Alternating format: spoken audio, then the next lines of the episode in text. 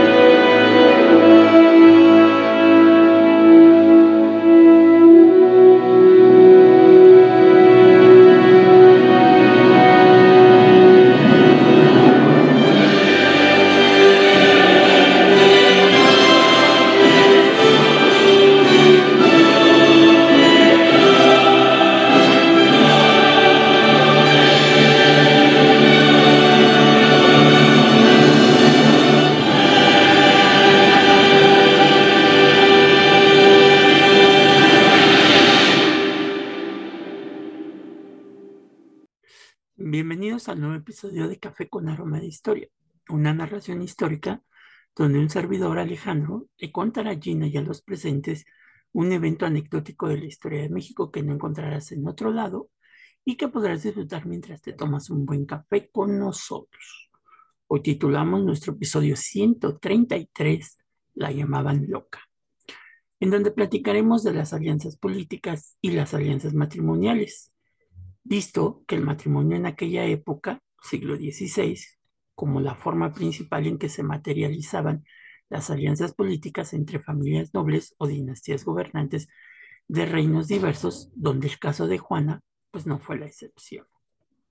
Y pues bueno, en este episodio vamos a tratar de ir eh, analizando un poco la importancia de, de la alianza matrimonial que se convirtió más bien en una alianza política con el matrimonio de Juana de Castilla con Felipe eh, de Habsburgo.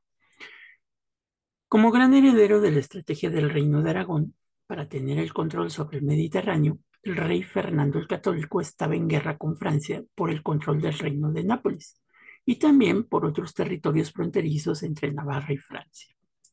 Para fortalecer a la naciente monarquía española, los reyes católicos promovieron alianzas con otros príncipes europeos. Es así que en 1488 Maximiliano de Habsburgo, emperador del Sacro Imperio Romano, buscó una coalición con Fernanda Isabel. Este Maximiliano del que estamos hablando no tiene nada que ver con, bueno, sí es antecesor, pero no tiene nada que ver con el Maximiliano de Habsburgo que vino a México. Ojo con eso, para que no se confundan. ¿Sí? Bueno, eh, hay que saber que Maximiliano, pues digamos que era uno de los reyes más importantes porque él era, pues, emperador del Sacro Imperio Romano.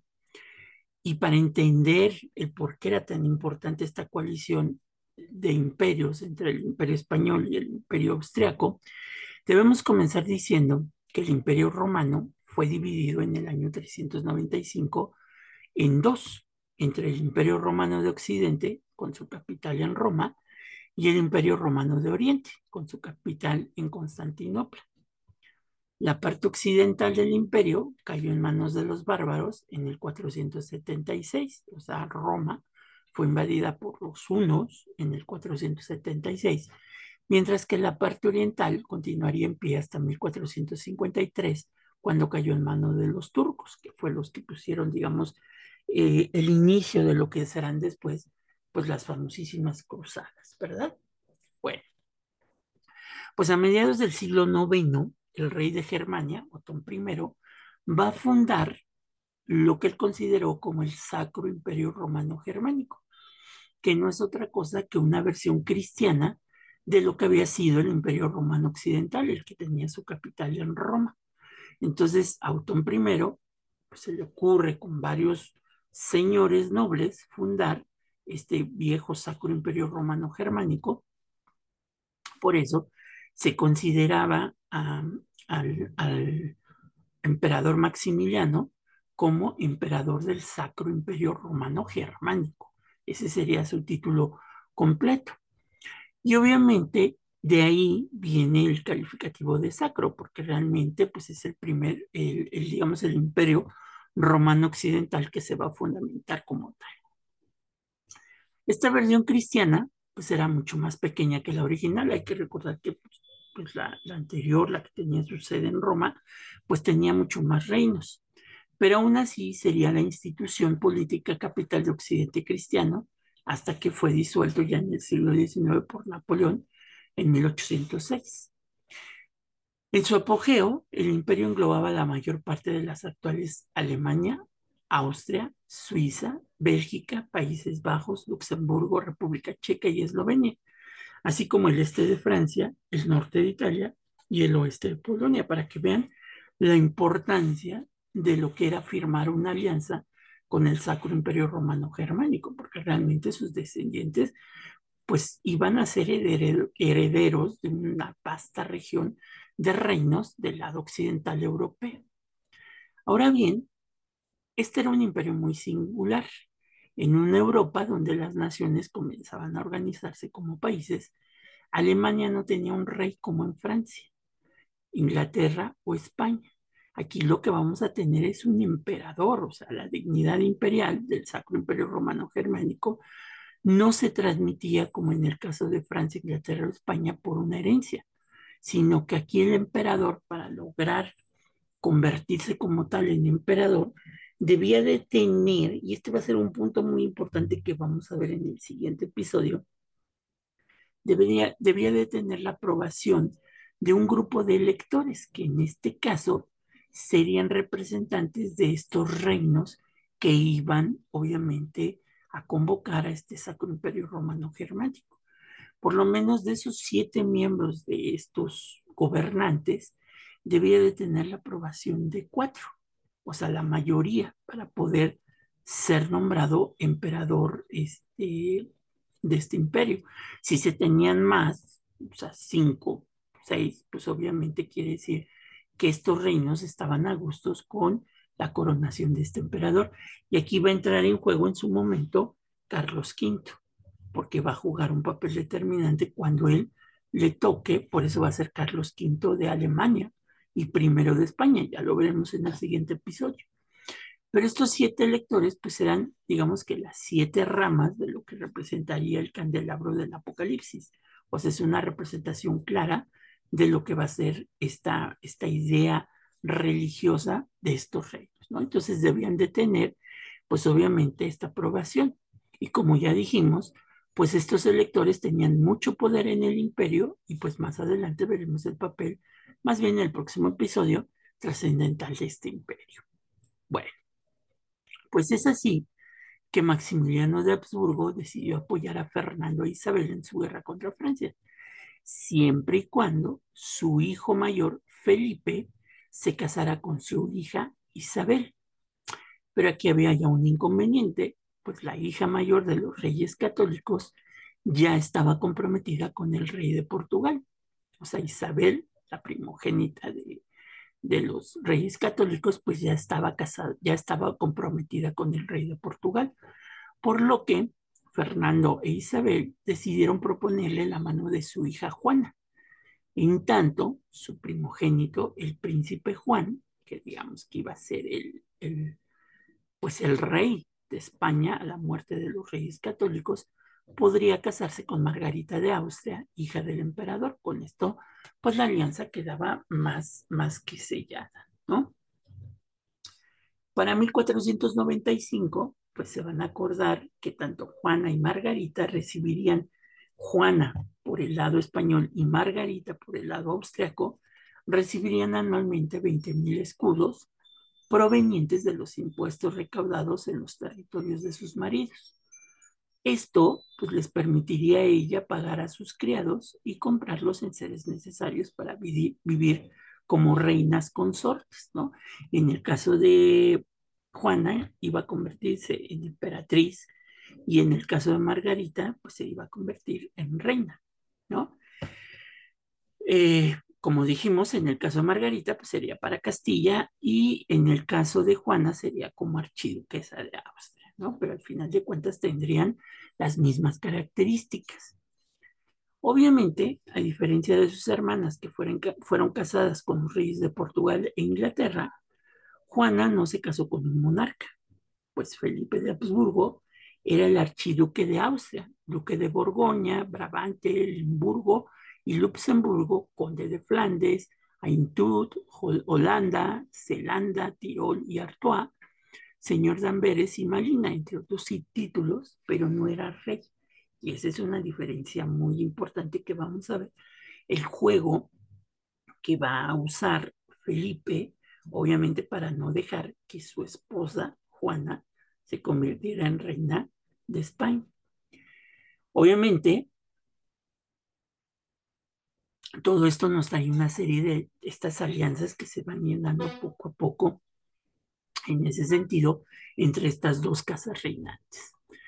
Cuando Juana contaba con tan solo 16 años de edad, fue enviada el 20 de agosto de 1496 para conocer a su futuro marido Felipe, duque de Borgoña, quien era, pues, obviamente, el segundo hijo del emperador. El viaje, pues, fue una pesadilla llena de vicisitudes, obviamente relacionadas en buena medida con la oposición francesa que había dentro de Austria y las intrigas que la misma corte borgoñesa tenía hacia los miembros de la familia real española. En el trayecto a las costas de La Rochelle, las 15 naves que acompañaban a la doncella se encontraron con el bloqueo de navíos franceses. Obviamente, este episodio pues, va a ser una serie de desastres que terminó por convencer a Juana de que los grandes nobles borgoños, o sea, los los, que querían que Francia fuera su aliada y que eran en sí los consejeros del joven Felipe, pertenecían al bando de la corte francesa y se oponían, pues obviamente, a esta unión matrimonial, porque pues, ellos decían que les convenía más estar del lado francés que del lado español. Pero aún así, ya en la corte flamenca, un pequeño grupo de nobles que apoyaban la causa española en los Países Bajos recibió a la princesa castellana, quien de inmediato pues se acogió a su protección. Pero el problema es que esta corte flamenca no tenía fuerza ni influencia sobre el archiduque. Se cuenta que al llegar a Mindelburgo, Juana fue recibida por María Manuel, quien pertenecía a dicho grupo de los borgoñeses, y prefirió esta, cuando le dijeron es que usted ya tiene que ir directamente a encontrarse con el archiduque, ella prefirió viajar pues, a los poblados donde estos nobles tenían el control en vez de ir a Brujas en busca de su prometido, lo cual habla ya de una primera ruptura de Juana pues, con estos nobles borgoñeses, ¿no? Inclusive hay una leyenda que se cuenta que cuando los futuros esposos se conocieron, pues se enamoraron plenamente, ¿no? La bella Juana captó la atención de Felipe, apodado el Hermoso, desde el primer momento en que la vio, y ella también quedó flechada. Finalmente, el 18 de octubre de 1496, en Lierre, el capellán de Juana, don Diego Ramírez de Villa bendijo la unión de la pareja y dos días después el obispo de Cambrai, de facción españolista, pues los casó a Juana y a Felipe. En sí, los estudios de la corte española nos señalan la importancia de las casas reales y la de los infantes y las infantas. El protocolo señalaba una estructura basada en la acepción romana de domus, que es el domus. Para los romanos, el domus era la familia extendida, o sea, las ramas que se van unificando a través de un matrimonio. Desde la cúspide, lo más alto, los cónyuges reinantes, se integraban por los parientes muy allegados que sí eran nobles de la corte, quienes ayudaban tanto al rey como a la reina así como por las damas y los oficiales que fungían como criados de la familia real y desde luego por la servidumbre. Entonces era una rama muy estratificada, como estos triangulitos que tienen que ver con los señores feudales, que hasta arriba estaba el señor feudal, después venían este, los, que, los vasallos, después eh, los miembros que pertenecían y ayudaban al señor feudal y por último, pues la gente del pueblo. En realidad, la casa y la corte eran espacios políticos en los que la dueña y la señora podía crear lazos de lealtad con sus criados y oficiales para así mantener su autoridad. O sea, en la idea romana, la esposa pues se convertía, digámoslo así, en esta dueña del castillo, en esta dueña de las tierras, y ella tenía la obligación de buscar estos lazos de lealtad, tanto con los criados como también con los soldados que la iban a defender en caso de, pues, de algún rompimiento con la familia real. Pero aquí hay un problema muy interesante, porque a Juana le fue negada esa prerrogativa básica, pues Felipe tuvo el dominio sobre la casa de Juana y ella no pudo incidir en la formación de su entorno más cercano, o sea, la bloqueó completamente, ¿no? Para controlar a la esposa castellana, pues el austriaco incumplió el acuerdo de entregar los 20.000 escudos que le correspondían a Juana para pagar a sus sirvientes, quienes dependieron siempre de los salarios y regalos que el archiduque les daba. O sea, no le dio el dinero para que ella integrara su corte.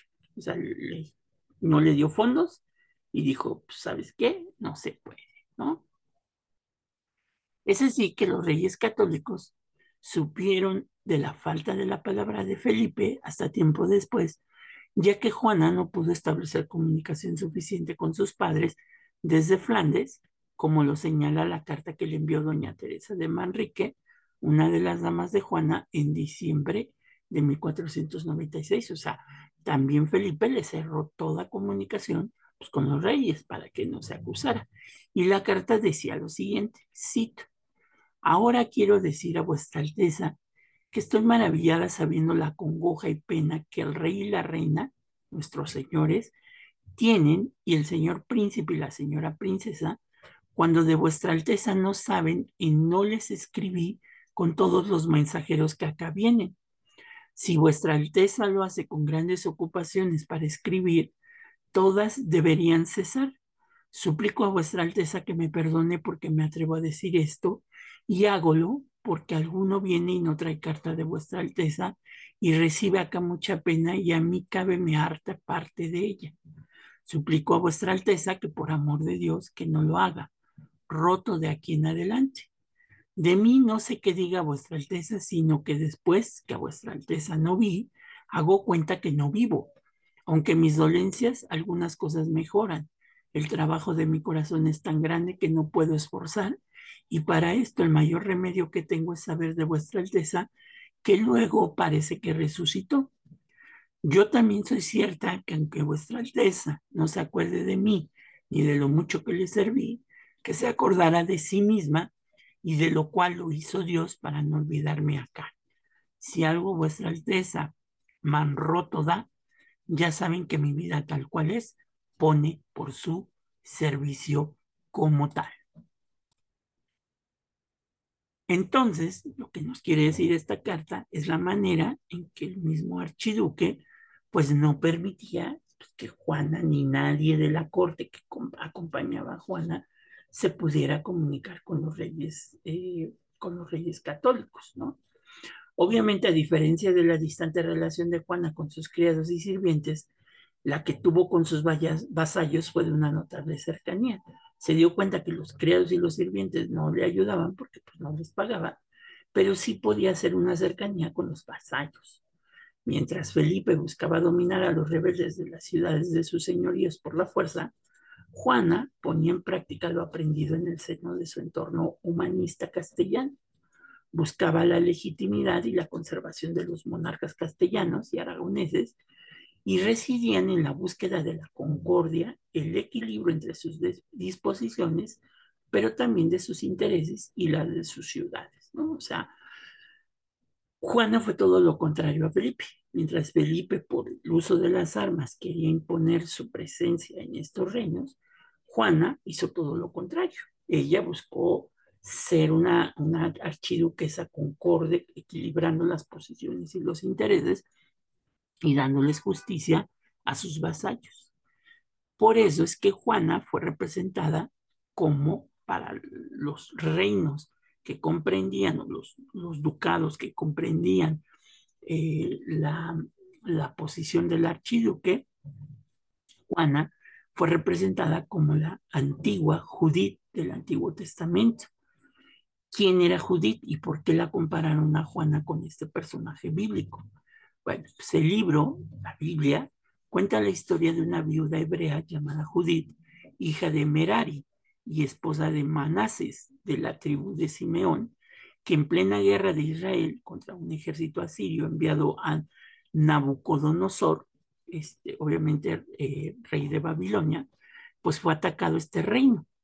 Se decía que Judith era de bellas facciones, buena educación, celo religioso, gran riqueza y una gran pasión patriótica. Judith vivía en la ciudad de Betulia, que había sido sitiada por el ejército invasor al mando del general Holofernes. Cuando la ciudad está a punto de rendirse, Judith, acompañada de su criada, se presenta en el campamento asirio y seduce a Holofernes, quien le invita a pasar la noche junto a él en su tienda. Ya una vez allí, la embriaga y cuando cae dormido, Holofernes lo decapita con su propia espada. Luego abandona el campamento llevando consigo la, cabeza del líder invasor. Los hebreos cuelgan de la muralla el despojo, a la cabeza, y salen de la ciudad para enfrentarse a los asirios. En el campamento enemigo descubren el cuerpo mutilado y se dan cuenta de lo sucedido. Todo esto provoca el temor en el ejército que huye a la desbandada y es derrotada por los israelitas. Es así que Judith es aclamada como una heroína por el pueblo y por el sumo sacerdote. Después de esto, Judith vivió en su casa y no acepta ninguna propuesta de matrimonio. Antes de morir, libera a su doncella y cuando fallece sepultada en la tumba de su esposo Manasés. Y hasta hace muchos años, después de su muerte, ningún enemigo va a amenazar a Israel. Entonces, para los vecinos de Bruselas, esta historia pues va a tener un paralelismo de que Juana sería la nueva Judith que liberaría a los Países Bajos de los enemigos franceses quienes habían ocupado Bruselas en 1489. Porque acuérdense que Felipe y su corte pues estaban más, más apegados a los franceses que a los mismos ciudadanos de, estas, de estos, de estos, eh, de estos países, ¿no? Pero pues la historia se va a modificar de manera contundente. Como bien sabemos, quien iba a ser el heredero al trono español, heredado por los reyes católicos, pues era el primogénito, el príncipe Juan. Pero Juan, desde que nació, pues nació con varios problemas. Primero, nació con un labio leporino que le impedía hablar correctamente. En la corte se decía que era tartamudo y de constitución endeble, o sea, muy delgadito comía muy poco, casi todo lo que comía lo vomitaba con frecuencia y a menudo pues se desmayaba. Se dice que inclusive Isabel oró sin cesar por su salud e hizo ofrendas a la Virgen. Sin embargo, nadie, nadie apostaba demasiado por la vida del príncipe en sus primeros años. Cuando el príncipe contaba con cinco, el muchachito ya tenía montada una pequeña corte formada por cinco amigos suyos, hijos de grandes señores de España, con quienes jugaba para crear un gobierno, pues, porque él iba a ser rey. Era un, niño apacible, de gestos corteses, amante del arte, la poesía y la música, pero aún así, pues no le evitaba que se desmayaba constantemente. Ya con casi 19 años, que hasta eso logró sobrevivir mucho, celebró los esponsales, se casó en la pequeña ermita de Santa Cecilia de Villasevil eh, y posteriormente, con más boato, en abril de 1497 en la Catedral de Burgos con la archiduquesa Margarita de Austria, que se acuerdan que ese era el compromiso de Maximiliano con los reyes católicos, que Juana se casara con Felipe y que Margarita se casara con, este, con Juan. Como dijimos, era hija del rey de los romanos, Maximiliano I de Habsburgo, y de la duquesa María de Borgoña. Seis meses después de su boda, el 4 de octubre, el príncipe Juan murió en Salamanca, ciudad a la que había llegado de camino hacia la boda de su hermana a consecuencia de unas fiebres que nunca supieron por qué le dieron, pero se enfermó, cayó en fiebre y pues obviamente se murió. La leyenda atribuyó su inesperado y súbito fallecimiento a la gran pasión marital que sentía por su esposa. Dicen que, las fiebres era por la pasión. Qué cosa tan más rara, ¿verdad? El hecho conmocionó a todo el reino y suponía la extinción de la casa de los Trastámaras, pues él era un personaje muy querido en quien se habían depositado muy grandes esperanzas para que se mantuviera la monarquía. Con la muerte del príncipe, del príncipe Juan, la lucha por la sucesión de la corona española, pues obviamente va a comenzar. Fernando e Isabel de inmediato nombraron a su primogénita, Isabel y el rey Manuel de Portugal, este, la primogénita, acuérdense que se llamaba también Isabel, y al rey Manuel de Portugal con quien la habían casado. Pero no obstante, el 23 de agosto y antes de que las cortes aragonesas aceptaran a una heredera mujer, pues murió Isabel al dar luz al príncipe Miguel. Entonces esto trajo consigo que los aragoneses, porque los castillejos ya lo habían aceptado, los aragoneses pues no lo aceptaron porque se murió Isabel al dar a luz al príncipe Miguel. Y es así que las cortes de Fernando, las cortes aragonesas, decidieron nombrar al sucesor y obviamente sería el príncipe Miguel. Obviamente también, ante la introducción en Castilla de las ideas aragonesas y francesas sobre la sucesión de línea masculina, Juan y Felipe intentaron, Juana, perdón, y Felipe intentaron tener un hijo varón que heredara las coronas. Aquí viene una lucha. Por un lado está Miguel, que es el hijo de Isabel y Manuel de Portugal, pero por el otro lado Juan y Juana y sobre todo Felipe en su ambición por la corona española, pues buscan tener un hijo varón. Y, y como suele pasar en estas situaciones, que suele pasar, el 15 de noviembre de 1498, pues nace la primera hija de los archiduques, pero es niña y se va a llamar Leonor, lo que acercaba una línea sucesoria femenina para el lado de Castilla. Acuérdense que Castilla es, digamos, que la corte más importante de España en ese momento, más que los aragoneses. Entonces, realmente quien lleva la batuta pues, son los de Castilla. Posteriormente, al filo del siglo que comenzaba, el 24 de febrero, dos años después de 1500, en la ciudad de Gante, y en medio de las letrinas de una fiesta cortesana, Juana dio a luz a su segundo hijo, en esta ocasión un niño, el cual, el cual fue llamado Carlos. ¿no? Entonces ya tenían el hijo masculino para poder enfrentar y poder reclamar la corona española. ¿Qué va a pasar con el caso de Miguel? Que acuérdense que Miguel era hijo de, Isabel de Castilla y Manuel de Portugal. Pues Miguel va a morir en Granada el 20 de julio de 1500, sin haber llegado a cumplir los dos años de edad, y fue sepultado en Toledo. Posteriormente, sus restos fueron trasladados a la Capilla Real de Granada, donde actualmente descansan junto a los restos de su tía y el marido de ella, Juana I y Felipe I, además de sus abuelos Isabel de Castilla y Fernando de Aragón. ¿No? Ahí va a quedarse Miguel.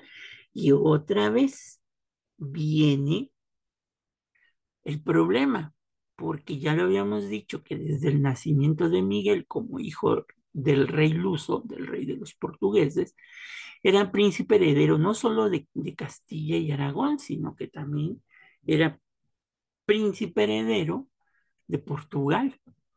La muerte de su madre lo convirtió, obviamente, como ya dijimos, en príncipe de Asturias y Gerona, títulos otorgados a los herederos de las coronas de Castilla y de Aragón, respectivamente.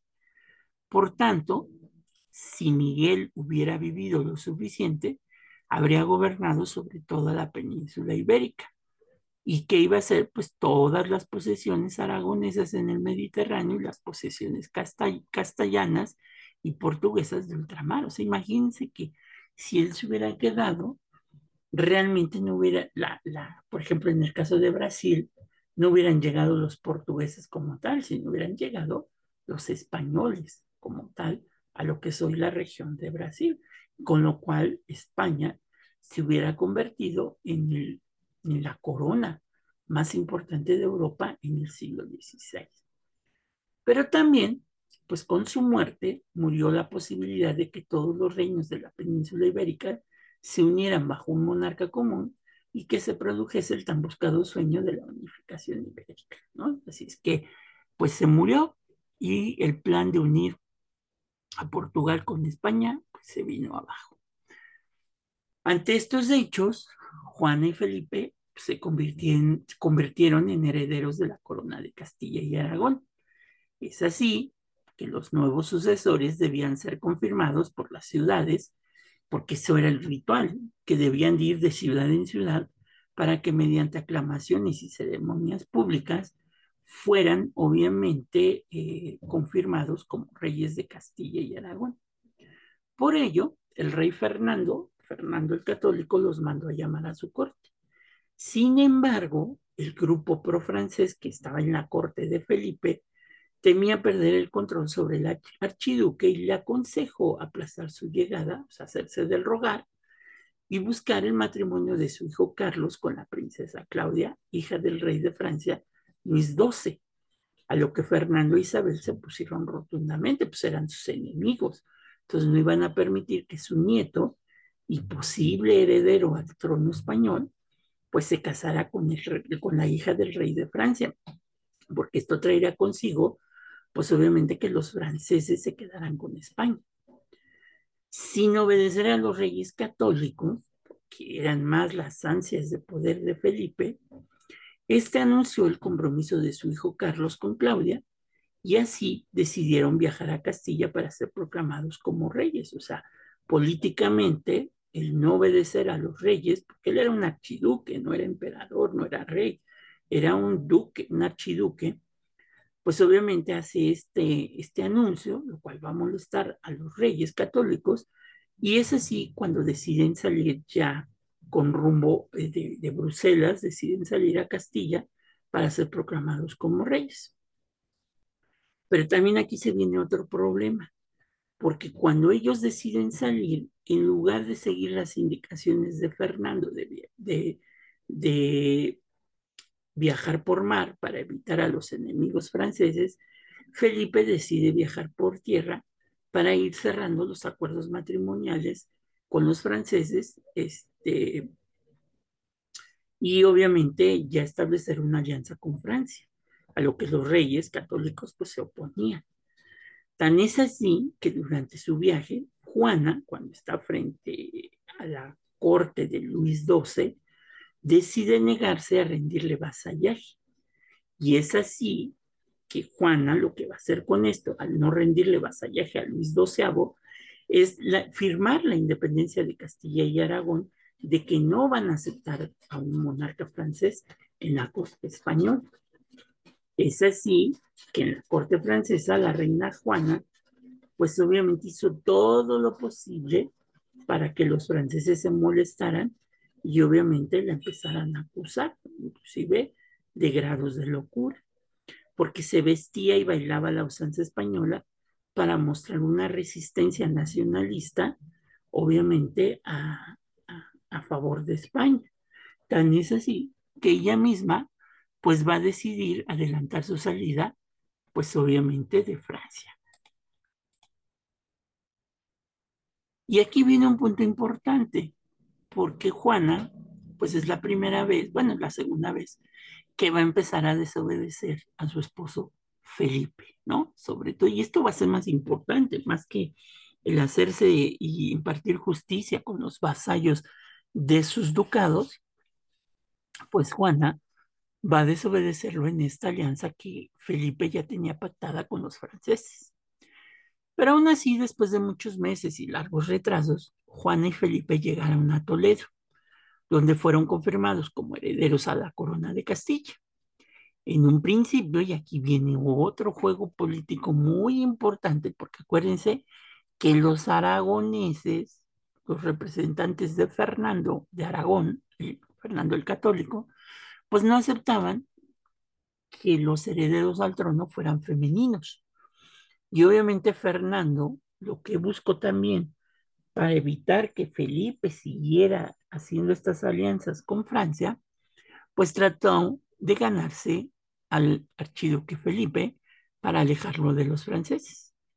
Es así que ojo con esto, porque el rey apoyó a Felipe como príncipe consorte y marginó a su hija, porque acuérdense que en este caso, si Juana era la heredera al trono de España, pues ella era la reina y Felipe iba a ser el rey o el príncipe consorte, en este caso, porque todavía no eran proclamados como reyes, iba a ser el príncipe consorte, porque acuérdense, en el episodio anterior vimos que la reina Isabel de Castilla, la reina Isabel la Católica, Chabelita, como le dice Gina, este, pues ella había puesto en su testamento como heredera al trono a su hija, a, a Juana. Entonces ella era la reina y Felipe el rey consorte. Pero cuando ya ha muerto la reina Isabel y Fernando es el encargado del poder en España, pues para ganarse el aprecio de Felipe, pues obviamente le va a dar mayor importancia a Felipe como príncipe consorte que a su hija pues, como reina. Pero aún así, pues el testamento ya estaba establecido que Juana iba a ser la reina de España. Es por eso que el 22 de mayo de 1502 las cortes españolas reconocieron a Juana como princesa heredera a los reinos de Castilla y León y aceptaron a Felipe como su consorte, afirmando a Juana como reina propietaria y heredera directa de la corona española. Este es un punto muy, muy importante, porque la idea de Felipe pues, era ser el, rey de España, pero las cortes van a reconocer a Juana como la reina de Castilla y León, o sea, la heredera al trono de España. Y volvemos a lo mismo, acuérdense que Castilla y León tenían más peso que los, eh, los estados de Aragón.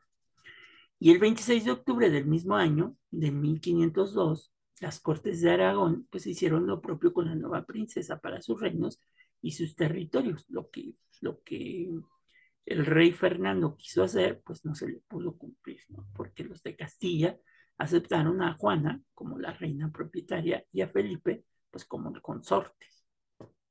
Ahora, los reyes católicos esperaban que la pareja se quedara, pues ya fueron proclamados reyes, obviamente para que ya empezaran a conocer pues sus territorios dentro de la península ibérica y sus posesiones, pero como Felipe fue proclamado como como príncipe consorte, pues se molestó mucho y decidió salir lo más rápido posible de los reinos españoles, porque ya sus planes habían fracasado, su alianza con Francia no se había cumplido porque Juana no le había dado el vasallaje al rey, eh, al rey de Francia. Segundo, porque las Cortes de Castilla proclamaron a, Juana como la, la heredera este, de los reinos y a él como el consorte, y pues decidió salir lo más rápido posible. A lo que Juana, pues secundó a su esposo ya que buscaba, ojo, aquí hay un punto muy importante, porque mucha gente dice que Juana va a seguir a su esposo Felipe, pues por los celos que tenía de que muchas mujeres se le acercaban a Felipe. Pero gran mentira de la historia y gran mito de la historia, ya que lo que Juana buscaba a partir de ese momento, ella como la heredera al trono de España, era proteger a sus propios hijos, obviamente, porque ellos iban a ser los que iban a gobernar a su muerte en caso de que ella falleciera. O sea, Juana pensó en el futuro y dijo, hay que blindar a mis hijos y pues sí, me tengo que ir con él, porque si me quita a los hijos, pues ya ellos ya no van a poder ser reyes. Hay que estar cerca de los hijos más que del marido. Ojo con eso, porque se ha catalogado que Juana pues se fue más por la pasión y el amor a Felipe. No, ella se va porque ya empieza a ver a futuro que hay que proteger estos reinos para sus hijos. En su salida, la reina Isabel le pide a su hija salir por Flandes eh, y salir por el mar y no por tierra, lo, lo que Juana aceptó, ¿no? Entonces, viene otro rompimiento, porque acuérdense que Felipe decidió ir por tierra para estar con los franceses, pero en esta ocasión se toma la voluntad de la nueva reina y de la próxima futura reina y princesa en ese momento y deciden salir por mar. Obviamente, el ir atrás del esposo, como ya lo dijimos, que el objetivo no era secundar al esposo, sino proteger la herencia para sus hijos de Juana, esto se tomó por los cronistas españoles, como el caso de Pedro Mártir de Anglería, como una muestra de excesiva pasión de Juana por Felipe, lo que se puede argumentar que el llamado amor de Juana hacía referencia a una postura pública pero no para favorecer al, archiduque Felipe, sino para favorecer a sus hijos en la sucesión de los reinos. O sea, ella vio esta idea a futuro. Y es aquí cuando se empieza a decir que la reina, que es que la princesa Juana, que es muy celosa, pues no quiere dejar para nada a Felipe, pues no quiere dejar a Felipe porque sabe que puede perder a sus hijos. Y sus hijos pues son los próximos herederos a la corona española. Obviamente, todas estas decisiones personales de la, heredera constituyen una cuestión pública en implicaciones políticas, pero ojo, no una locura de amor como se ha manejado eh, en todos estos años en películas, en series, en obras de teatro, sino que pues ella empieza a ver ya futuro cómo va a quedar el reino español. Al regresar Juana a los Países Bajos, buscó controlar su propia casa archiducal, ahora sí, este, pues ya tenía ella dinero, ya podía pagar a sus sirvientes, y esto lo hizo entrar en conflictos con Felipe. Y aquí viene un rompimiento, porque algo que habíamos dicho, el concepto de domus al principio, de estas, estas ramas que se van cuantificando desde la reina y señora de la casa como algo, como la más importante en este sistema de alianzas, pues se empieza a dividir. Y es así que las cortes borgoñesas, eh, en facciones filofrancesas y filocastellanas, este, pues obviamente se van a empezar a enfrentar los que apoyan a Francia y los que apoyan obviamente a Castilla y a España, ¿no? Y esto va a traer consigo consecuencias pues, para el matrimonio de los príncipes herederos. Regresando un poco a Pedro Mártir de Anglería, eh, él señala, y aquí viene mucho de lo que los autores del siglo XIX han hecho, los biógrafos de Juana, que aquello pues no eran sino pleitos maritales debido a la infidelidad de Felipe y a los celos de Juana. Entonces dicen, esta mujer está tan apasionada por Felipe que puede hacer lo que quiera a costa de celar al archiduque. Y es ahí donde se empieza a construir, gracias a don Pedro Martínez de Anglería, la idea de que Juana está loca de amor por el príncipe Felipe.